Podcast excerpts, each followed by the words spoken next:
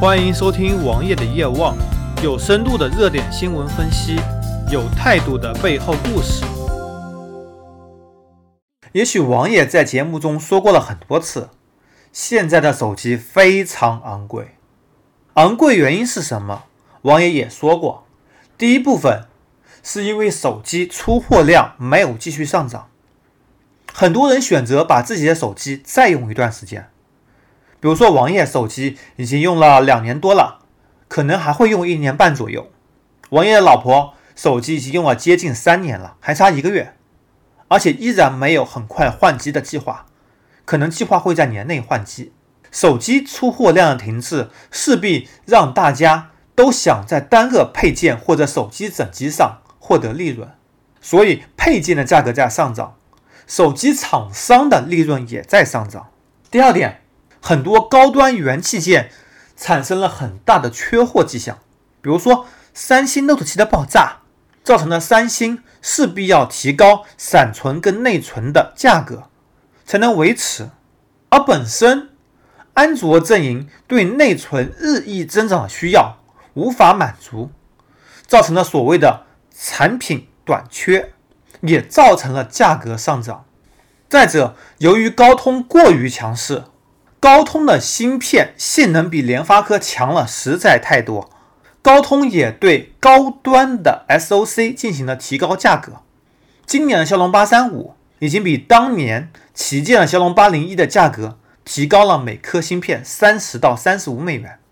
再加之国内手机的洗牌，很多厂商剩下来了，他们都是胜利者，他们势必要获得更高昂的利润。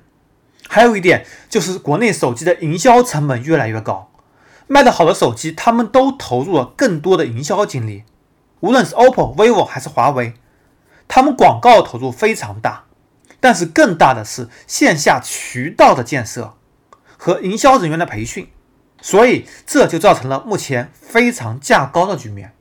但是从利润来看，国内手机市场繁荣是一个虚假繁荣，苹果和三星。依然霸占了超过百分之九十五的手机厂商的利润，剩下的公司瓜分那百分之五。你要知道，索尼是赚钱的，那么剩下的企业又还剩多少利润呢？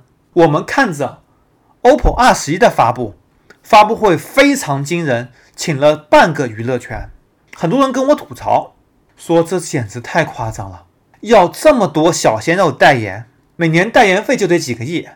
电视广告还花了几十个亿去打，太夸张了。其实王爷说吧，这其实并不怎么夸张。你要知道，以 OPPO 的销售基数，手机能卖四五千万台，一年总的销量可以达到七千万台。七千万台是个什么概念？我请这么多小鲜肉，一年代言费我撑死花两个亿，摊薄到每台手机上只有三块钱左右，这根本就不是成本。而电视广告，哪怕我花了五十个亿，摊到每台手机上也只有七十块钱而已。全部连广告拍摄费用，全部加起来，每台手机摊薄也只需要八十块钱。这并不是什么很高的成本。真正的高成本来自于哪里？来自于线下渠道。OPPO 的策略是线上与线下同价，这样它就给了更多的利润给线下的店铺补贴。包括自己的销售员工的培养、培训，商店展位的补贴，以商店店家的补贴，每台手机补贴超过六百元，是电视广告费的八倍左右。而一台手机用于营销成本总数在七百元左右。而我们所可以看到的是，OPPO R 十一比 OPPO R 九有了非常长足的进步，比如说 CPU 性能强了百分之一百五十，功耗还略有降低。几乎所有性能都强了非常多。手机的生产成本，光从芯片上来说，从 OPPO R9 刚发售时候，一台手机成本在七百元左右，已经提升到了今天的一台手机一千两百元左右，提高了五百块钱成本。这还不包括税收和其他研发成本。其实整个提升是非常厉害的。而手机价格只涨了两百块，这也归功于它的市场份额逐渐扩大。摊销每台手机的营销成本的降低，而作为 OPPO 而言，一台手机其实也就两三百块钱的利润。毕竟研发也要钱，设计也要钱，售后维修依然需要很大的精力投入。